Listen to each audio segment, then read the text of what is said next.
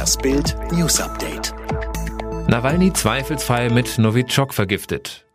Bei Alexei Nawalny wurde der zweifelsfreie Nachweis eines chemischen Nervenkampfstoffes aus der Novichok-Gruppe erbracht. Das hat eine toxikologische Untersuchung in einem Speziallabor der Bundeswehr auf Veranlassung der Charité ergeben, wie Regierungssprecher Steffen Seibert am Mittwoch in Berlin erklärte. Es ist ein bestürzender Vorgang, dass Alexei Nawalny in Russland Opfer eines Angriffs mit einem chemischen Nervenkampfstoff geworden ist heißt es in der Mitteilung.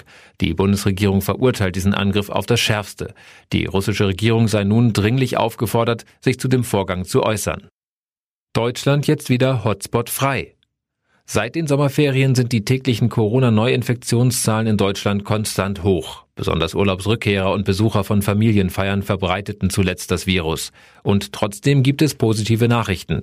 Derzeit gibt es in der ganzen Bundesrepublik keinen einzigen Corona-Hotspot. In allen Landkreisen liegt die sogenannte 7-Tage-Inzidenz unter der kritischen Marke von 50 Neuinfektionen innerhalb von sieben Tagen pro 100.000 Einwohner.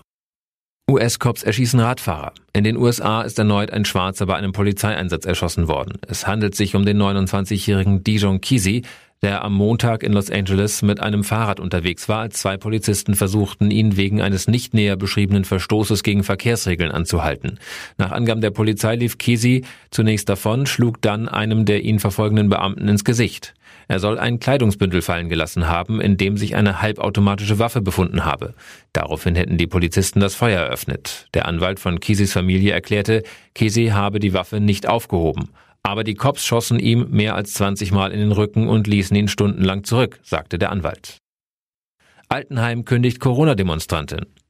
Ein Alten- und Pflegeheim in Schleswig-Holstein hat einer Mitarbeiterin gekündigt, weil sie an der Corona-Demo in Berlin teilgenommen hat und anschließend einen Corona-Test verweigert haben soll.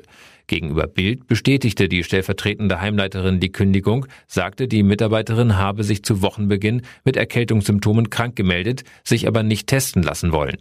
Der Bürgermeister der Gemeinde Itzstedt hat Verständnis für die Kündigung. Keinen Kilometer von hier gab es schon einen großen Ausbruch in einem Heim, sagte er.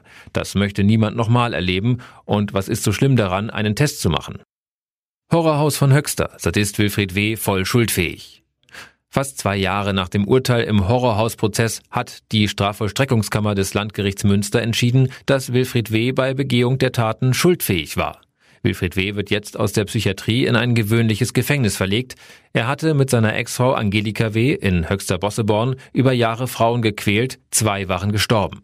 Im Oktober 2018 verurteilte das Landgericht Paderborn Angelika W. wegen Mordes und versuchten Mordes zu 13 Jahren Haft, ihren Ex-Mann zu 11 Jahren. Er galt allerdings wegen einer Intelligenzminderung und einer Persönlichkeitsstörung als vermindert schuldfähig und kam deshalb in die Christophorus Klinik für forensische Psychiatrie in Münster.